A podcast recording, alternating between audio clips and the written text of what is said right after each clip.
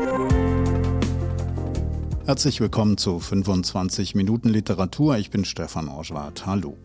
Es geht in dieser Folge unter anderem um Krieg. Wir schauen zurück auf den Beginn des Ersten Weltkrieges und wir spielen anlässlich von 30 Jahren friedlicher Teilung der Tschechoslowakei das Denkspiel Was wäre wenn? Und zwar mit dem slowakischen Autor Pavol Rankov und seiner Dystopie Der kleine Donaukrieg.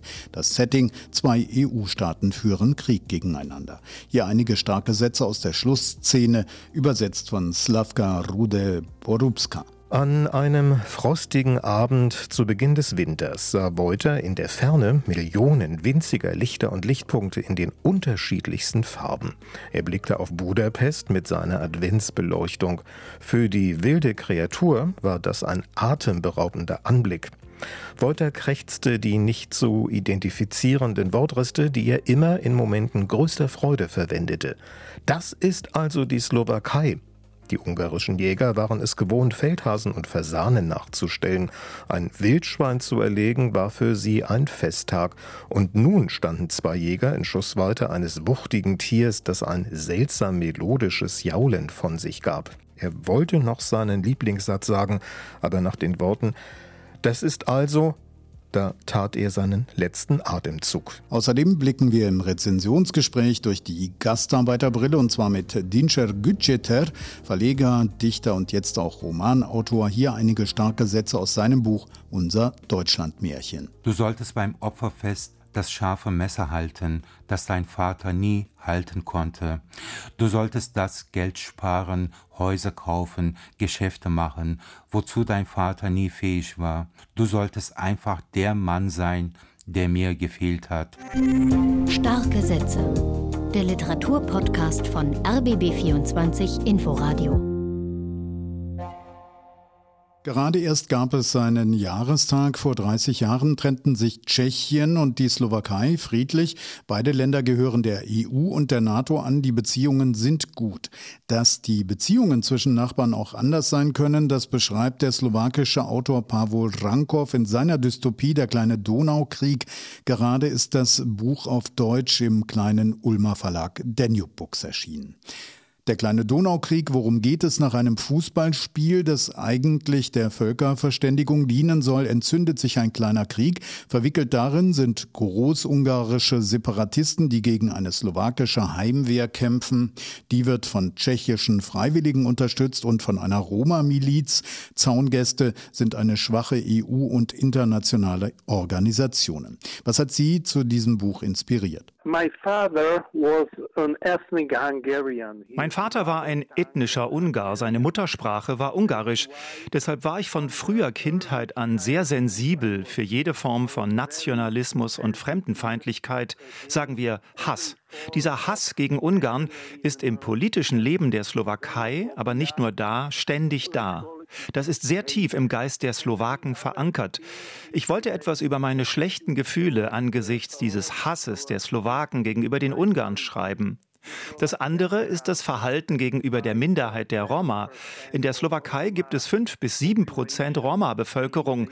Sie leben in sehr armen Verhältnissen, nicht nur wirtschaftlich, sondern auch sozial. Sie sind der Bodensatz der Gesellschaft. Social conditions, they are in the edge vor einigen Jahren, da haben Roma in Ungarn als Reaktion auf Aufmärsche einer rechtsradikalen Parteigarde durch Roma-Viertel eine eigene Roma-Garde gegründet. Die war aber sehr kurzlebig. Daran hat mich die Roma-Miliz in ihrem Buch erinnert, die sich selbst verteidigt.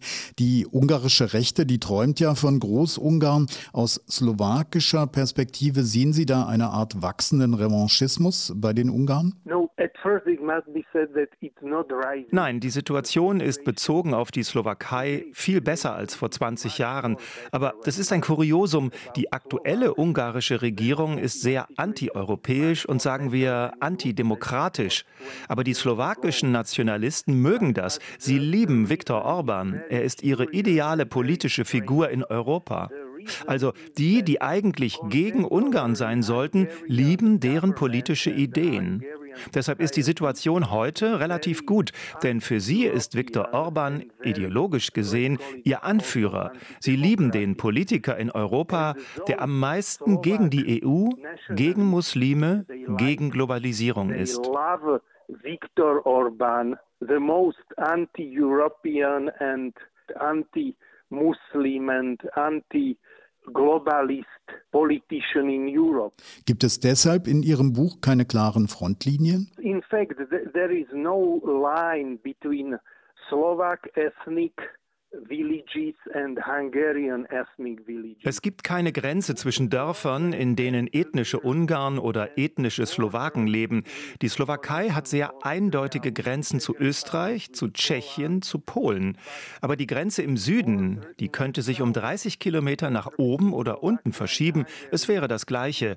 Die Bevölkerung ist sehr gemischt. Kurzum, Grenzen zwischen Ethnien sind nicht die gleichen wie staatliche Grenzen oder Regierungen. Es wäre sehr schwierig, Territorium entlang ethnischer Grenzen zu teilen.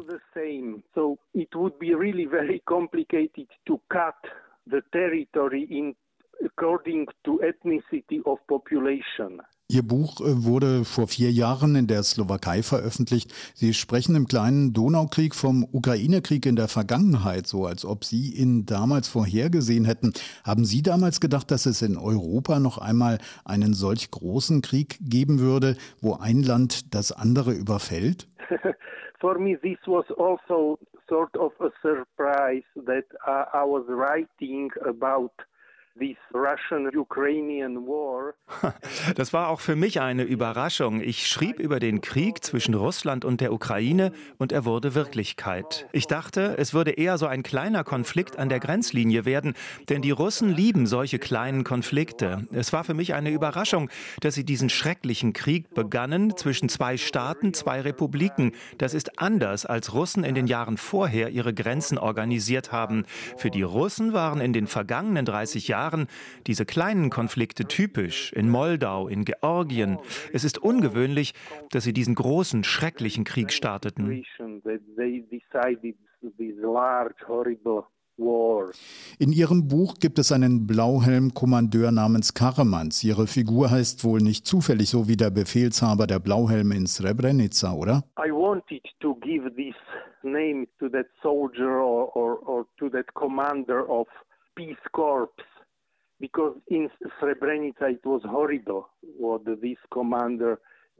ich wollte ihm den Namen dieses Blauhelm-Kommandeurs geben, denn es war schrecklich, was er in Srebrenica getan hat. Um seine eigene Haut zu retten, ermöglichte er den Genozid an den bosnischen Muslimen. Ich habe seinen Namen genannt, damit dieser Typ nie vergessen wird. Für mich waren diese Balkankriege sehr wichtig, denn sie markierten das Ende einer Ära. Ich spreche von der Nachkriegsperiode nach dem Zweiten Weltkrieg, als Europa klar getrennt war in zwei Teile. Und dank dieser Teilung gab es 40 Jahre Frieden. Diese Balkankriege markieren eine neue Epoche, in der niemand weiß, was die Zukunft bringt. And thanks to this divide, there was peace for 40 years. And those Balkan wars, they start a new period. when nobody knows what the future brings. In Ihrem Buch, da gibt es ja gar keine richtigen Frontlinien. Sie beschreiben das anhand eines Scharfschützenpärchens, die auf beiden Seiten kämpfen. Er, Ungar, weiß nicht, dass er eine Tochter hat mit seiner Geliebten, einer Slowakin. Beide sind frühere Olympiaschützen und jetzt in diesem Krieg, da sollen sie sich gegenseitig umbringen. Er löst das Dilemma auf tragische Weise, nämlich indem er seine Tochter erschießt. Warum haben Sie diese fluiden Frontlinien auf diese Weise beschrieben. War without frontline is typical also for the Balkan wars. Krieg ohne rechte Frontlinien ist auch typisch für diese Balkankriege, denn ethnische Gruppen sind sehr gemischt, nicht nur bezogen auf Territorien, sondern auch bezogen auf Familien. Das gleiche gilt auch für Slowaken und Ungarn, die Territorien sind gemischt, denn alle Familien sind gemischt. Ungarn heiraten Slowaken und umgekehrt, und man kann sich eine Trennung nur schwer vorstellen. Deswegen gibt es auch keine rechte Frontlinie, und dieser Sniper, der sein eigenes Kind tötet, ist Symbol für einen Soldaten, der in einem ethnisch gemischten Umfeld kämpft. sort of symbolical example of a soldier who is fighting in area as mixed.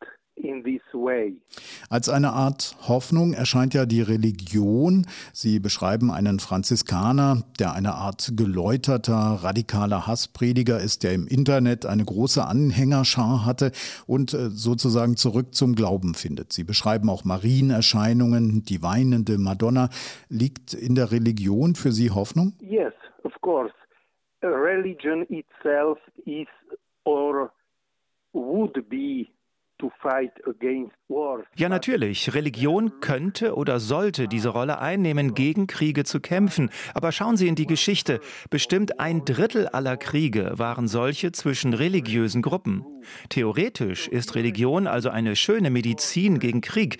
Aber in der Praxis ist es wie mit jeder Medizin. Zu viel davon ist nicht gut.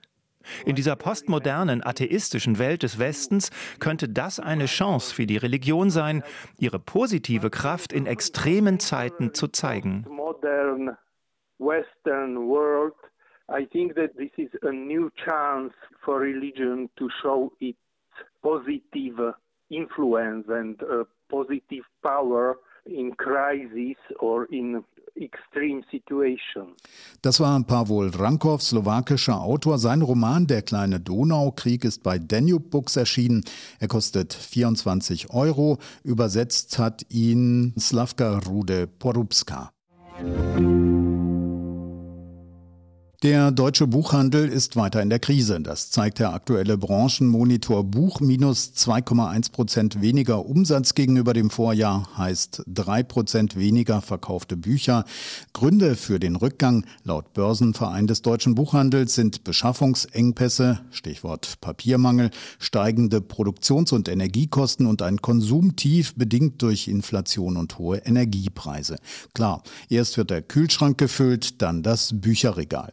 Die gute Nachricht, nicht jede Art Buch verkauft sich schlecht. Kinderbücher und Belletristik zum Beispiel werden eher gut verkauft. Der meistverkaufte Roman im Bereich Hardcover 2022 ist Bonnie Garmus eine Frage der Chemie. Auf Platz 2 Mimik von Sebastian Fitzek und auf Platz 3 Zur See von Dörte Hansen.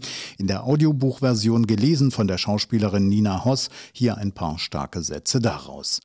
Der Glaube ist ein krankes Kind. Die Liebe ist ein Biest. Die Hoffnung ist nicht totzukriegen. Die Sehnsucht auch nicht, jedenfalls nicht ganz. Wenn in den kalten Monaten der Himmel wie versteinert über dieser Insel liegt, die See so stumpf und räudig wie ein Rattenfell, dann träumt sie manchmal von der Welt, die nicht an einem Hafen endet. Wie anderen Menschen in bestimmten Wetterlagen die Gelenke schmerzen, brennt bei ihr ein altes Fernweh. Nach Hügeln oder Wäldern, warmem Licht, nach Kleidern, die auf Inseln nicht getragen werden. Zur See von Dörte Hansen, Bronzemedaille in Sachen Buchverkäufe 2022 im Bereich Belletristik Hardcover. Vor 100 Jahren, am 3. Januar 1923, starb Jaroslav Hašek im Alter von 39 Jahren, wohl an Spätfolgen des Suffs. Hašek hat ein umfassendes Werk hinterlassen, darunter auch das Jahrhundertwerk über den braven Soldaten Schweig, einen Anarchisten mit Humor und Tiefgang. Hier ein Auszug aus einer MDR-Produktion gelesen von Wolfgang Berger. Jetzt haben Sie uns also den Ferdinand erschlagen, sagte die Bedienerin zu Herrn Schweig, der vor Jahren den Militärdienst quittiert hatte, nachdem er von der Militärärztlichen Kommission endgültig für blöd erklärt worden war, und der sich nun durch den Verkauf von Hunden, hässlichen, schlechtrassigen Scheusälern ernährte, deren Stammbäume er fälschte. Neben dieser Beschäftigung war er vom Rheumatismus heimgesucht und rieb sich gerade die Knie mit Opodeldoc ein. Was für einen Ferdinand, Frau Müller? fragte Schweig, ohne aufzuhören, sich die Knie zu massieren.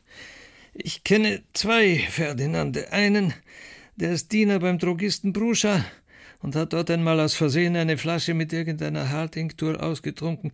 Und dann kenne ich noch den Ferdinand Kokoschka, der was den Hundedreck sammelt. Um beide ist nicht schade. Aber gnä Herr, den Herrn Erzherzog Ferdinand, den aus Konopist, den dicken, frommen. Jesus Maria, schrie Schweck auf.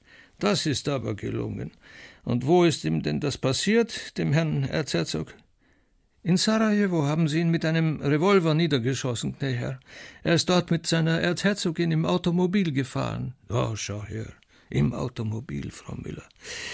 Ja, so ein Herr kann sich das erlauben und denkt gar nicht daran, wie so eine Fahrt im Automobil unglücklich ausgehen kann. Und noch dazu in Sarajevo. Das ist in Bosnien, Frau Müller, das haben sicher die Türken gemacht. Wir hätten Ihnen halt dieses Bosnien und Herzegowina nicht nehmen sollen. Nun also, Frau Müller, der Herr Erzherzog ruht also schon in Gottes Schoß. Hat er sich lang geplagt? Der Herr Erzherzog war gleich weg, Herr. Sie wissen ja, so ein Revolver ist kein Spaß. Unlängst hat auch ein Herr bei uns in Nusle mit einem Revolver gespielt und die ganze Familie erschossen, mitsamt dem Hausmeister, der nachschauen gekommen ist, wer dort im dritten Stock schießt. Mancher Revolver geht nicht los, Frau Müller, wenn Sie sich auf den Kopf stellen. Solche Systeme gibt's viel. Aber auf den Herrn Erzherzog haben Sie sich gewiss was Besseres gekauft. Und ich möchte wetten, Frau Müller, dass sich der Mann, der das getan hat, dazu schön angezogen hat. Nämlich auf einen Herrn Erzherzog schießen ist eine sehr schwere Arbeit. Das ist nicht so, wie wenn ein Wilddieb auf einen Förster schießt. Starke Sätze aus den Abenteuern des braven Soldaten Schweig. Sein Schöpfer Jaroslav Haschek starb vor 100 Jahren. So, und jetzt kommen wir, wie versprochen, zum Rezensionsgespräch und äh, es geht um eine Gastarbeiter-Story. Und die hat geschrieben Dincer Güceter. Er wurde 1979 im Nettetal am Niederrhein geboren. Er ist Theatermacher, Dichter und Verleger und er hat im letzten Jahr von sich reden gemacht, weil er den großen Lyrikpreis, also den Peter Huchel-Preis bekommen hat. Er bekam ihn für seinen dritten Gedichtband Mein Prinz, ich bin das Ghetto. Vor ihm haben diese Auszeichnung unter anderem schon Friederike Mayröcker, Monika Rink und andere erhalten. Vor kurzem ist nun ein neues Buch von Dinçer Gütscheter herausgekommen und meine Kollegin Anne-Dore Krohn hat es gelesen und mit dem Autor gesprochen. Hallo. Hallo. Anne-Dore, das neue Buch von Dinçer Gütscheter heißt Unser Deutschlandmärchen. Es ist der erste Roman dieses Autors. Was ist das für ein Buch? Ja, das Spannende ist eben, dass es diesmal keine Lyrik ist, sondern eben, wie du gerade gesagt hast, ein Roman. Der spielt in der Türkei und in Deutschland. Über mehrere Jahrzehnte hinweg erzählt Dinçer Gütschiter die Geschichte seiner deutsch-anatolischen Familie. Und im besonderen Fokus steht dabei seine Mutter Fatma. Die ist 1965 als junge Frau aus der Türkei nach Deutschland gekommen. Als Braut, sie wurde an einen türkischen Mann verheiratet, der schon hier war, ohne ihn vorher wirklich zu kennen, ohne vorher Deutsch zu sprechen. Und dass er in seinem Romandebüt Frauen der Gastarbeiterinnen-Generation zu Wort kommen lässt, das war Dinçer Güceter besonders wichtig. Was für mich wichtig war, diese weiblichen Stimmen, ob ich da glaubwürdig bin, ob ich es rüberbringe. Und alles andere ist eine Mischung aus ja, Autofiktion und äh, Gegebenheiten, äh, Erinnerungen, an die ich mich äh, sehr gut erinnern kann. Geschehnissen in diesem Land in den letzten 40 Jahren, das alles war natürlich für den Schreibprozess, für den Aufbau, für die Struktur ganz wichtig. Auf jeden Fall hat er mit diesem Roman die Stadt Nettetal am Niederrhein nahe der holländischen Grenze, in der er aufwuchs und immer noch lebt, mit diesem Buch auf die literarische Landkarte geholt. Bisher hat Gütscheter ja immer Lyrik geschrieben, also Gedichte. Merkt man das diesem Roman auch an? Ja, das merkt man total. Also er spielt mit den Genres. Das ist wirklich ein Kaleidoskop an Formen und Stimmenvielfalt. Da ist Prosa, dann kommt wieder ein Gedicht. Es gibt Theaterszenen, sowas wie antike Chöre. Man muss das Buch sogar drehen an einer Stelle, weil die Schrift vertikal gedruckt ist. Also dieses Buch macht uns zu aktiven Lesenden. Und die Geschichten der Menschen, die dort vorkommen, die Schicksale, die berühren sehr und es ist sehr eigenwillig, sehr poetisch passt, finde ich, hervorragend ins Programm des Berliner Mikrotext Verlages, in dem es erschienen ist. Der Mikrotext Verlag, ein unabhängiger Verlag, wird dieses Jahr zehn Jahre alt und der setzt seit seiner Gründung auf neue Formen des Erzählens, steht für Literatur mit Haltung. Und es war für die Verlegerin Nicola Richter, ja, ein Coup, kann man wirklich sagen, dass sie auf Dinçer Gütschet aufmerksam geworden ist. Sie hat ihn nämlich gefragt, ob er nicht für ihren Verlag schreiben möchte. Und dabei ist eben dieser Roman Unser Deutschland Märchen herausgekommen. Gütscheter kommt aus einer Gastarbeiterfamilie. Wie viel von seiner eigenen Familie hat er denn in unser Deutschland-Märchen verarbeitet? Ja, sehr viel. Also er spielt ganz offensiv mit Fakt und Fiktion. Er hat sogar Familienfotos einmontiert. Er selbst ist auf dem Einband zu sehen als kleiner Junge zusammen mit seiner Mutter in einer ihrer wenigen Pausen. Denn die meiste Zeit hat sie gearbeitet. Und er hat sehr viel mit Erinnerungen gearbeitet, mit seinen eigenen, mit denen seiner Familie. Aber Erinnerungen, das wissen wir alle, sind ja oft meistens auch Konstrukte. Und seine Auswahl, die Sprache, die Dramaturgie, das macht dieses dieses Buch eben doch zu einem Werk der Fiktion. Und er ist wirklich ein beeindruckender Sprachkünstler. Er hat ja schon mehrere Lyrikbände in seinem eigenen Verlag, dem Elif Verlag, herausgebracht. Und er ist überhaupt ein wahnsinnig vielseitiger Mann und Mensch. Also er ist nicht nur Lyriker, Autor, Verleger, sondern auch Theatermacher und Schauspieler. Und er kommt aus einer Arbeiterfamilie, ist gelernter Werkzeugmechaniker, arbeitet immer noch regelmäßig als Gabelstaplerfahrer. Und seine Mutter, deren Stimme große Teile dieses Romans ausmachen, war anfangs gar nicht so begeistert, dass ihr Sohn nicht nur im Blaumann arbeitet, sondern eben auch Gedichte schreibt und auf die Bühne möchte. Im Titel steckt ja das Wort Märchen, unser Deutschland Märchen. Greift dieser Roman auch märchenhafte Motive auf oder Anders gefragt, was ist denn das Märchenhafte an diesem Buch? Ja, da schwingt ganz viel mit. Natürlich auch Heinrich Heines, Deutschland ein Wintermärchen. Und dann sind natürlich die Verhältnisse, in denen er aufwächst, nicht unbedingt märchenhaft. Dann spielen natürlich auch äh, Fantasien, märchenhafte Vorstellungen eine Rolle. Also unter anderem das, was über Deutschland in der Türkei erzählt wurde. Ein Land, wo man das Geld von den Bäumen pflücken kann, heißt es an einer Stelle. Mit diesen Erwartungen ist die Mutter nach Deutschland Deutschland gekommen. Und auch davon hat Dinscher Gütschieter in unserem Gespräch erzählt, von den Hoffnungen seiner Eltern, als sie Mitte der 60er aus Anatolien kamen. Die kamen aus einer Armut und haben geglaubt, die wären jetzt ernst genommen und unter diesem Kostüm, in diesem Kittel oder in diesem äh, Blaumann hatten die jetzt endlich eine Rolle und haben diese Rolle auch immer mit Stolz und mit Dankbarkeit erfüllt. Und der Gedanke war ja, dass wir äh, jetzt genug Geld verdienen, irgendwann mal oder in zehn Jahren, in fünf Jahren mit unserem dicken Mercedes wieder in die Türkei zurückfahren und ein schönes Leben haben. Aber es kam ja nicht so. Ja, unser Deutschlandmärchen erzählt wirklich auf geniale Art von einem ganz wichtigen Thema unserer Gesellschaft. Davon, dass eben Arbeitskräfte gerufen wurden und Menschen kamen, so hat es Max Frisch schon 1965 auf den Punkt gebracht. Eben davon erzählt auch den Çergücüyetter in diesem Roman. Du hast es ja schon angesprochen. Gütscheter stammt aus einer Arbeiterfamilie. Gleichzeitig ist er Verleger, Dichter, schreibt selber Bücher. Äh, welche Rolle spielt das für den Autor? Also ihm ist es wichtig, das sagt er bis heute, in beiden Welten unterwegs zu sein, die Bodenhaftung zu behalten, auch körperlich zu arbeiten. Er war natürlich in seiner Familie ein bunter Paradiesvogel, muss man wirklich sagen. Die haben alle erwartet, dass er im Blaumann arbeitet, aber er hat sich dann eben noch für ganz andere Dinge interessiert. Und früher waren sie sehr, sehr skeptisch, was das angeht. Aber die Reaktionen haben sich mittlerweile geändert. Vor 20 Jahren hieß es, die sitzen nur am Schreibtisch, irgendwann wird er geisteskrank. Und heute hat es eine ganz andere Version genommen. Letzten Sommer, da saßen wieder die Frauen, alle 30 Jahre älter, wieder im Garten. Und da hat die eine Tante gesagt, Dinscher, hole Stift und Papier, wir werden gleich beginnen zu erzählen. Und ihre Theorie ist ja auch, wir erzählen, Dinter schreibt und macht damit Kohle. Ja, und jetzt schreibt er und macht damit Kohle und gewinnt damit Preise und ich wünsche diesem poetischen und politischen Buch wirklich sehr, sehr viele Leserinnen und Leser. Vielen Dank, das war Anne-Dore Krohn über Dinter Gütscheters Roman Unser Deutschlandmärchen, erschienen im Mikrotext Verlag. Das Buch hat 216 Seiten und kostet 25 Euro. Und noch dies, der französische Autor Michel Houellebecq hat in Frankreich erneut für Aufsehen gesorgt. In einem Gespräch mit dem Philosophen Michel Onfray vor Jahresende warnte der Autor erneut vor einer Islamisierung Frankreichs und vor Terroranschlägen, sollten, Zitat, ganze Territorien unter islamische Kontrolle geraten. Houellebecq spricht von Widerstandsakten und umgekehrten Bataclans. Der Anwalt und Rektor der großen Moschee in Paris zeigte Houellebecq daraufhin an, an, wegen, Zitat, Aufstachelung zum Hass gegen französische Muslime. Das waren die ersten starken Sätze im neuen Jahr.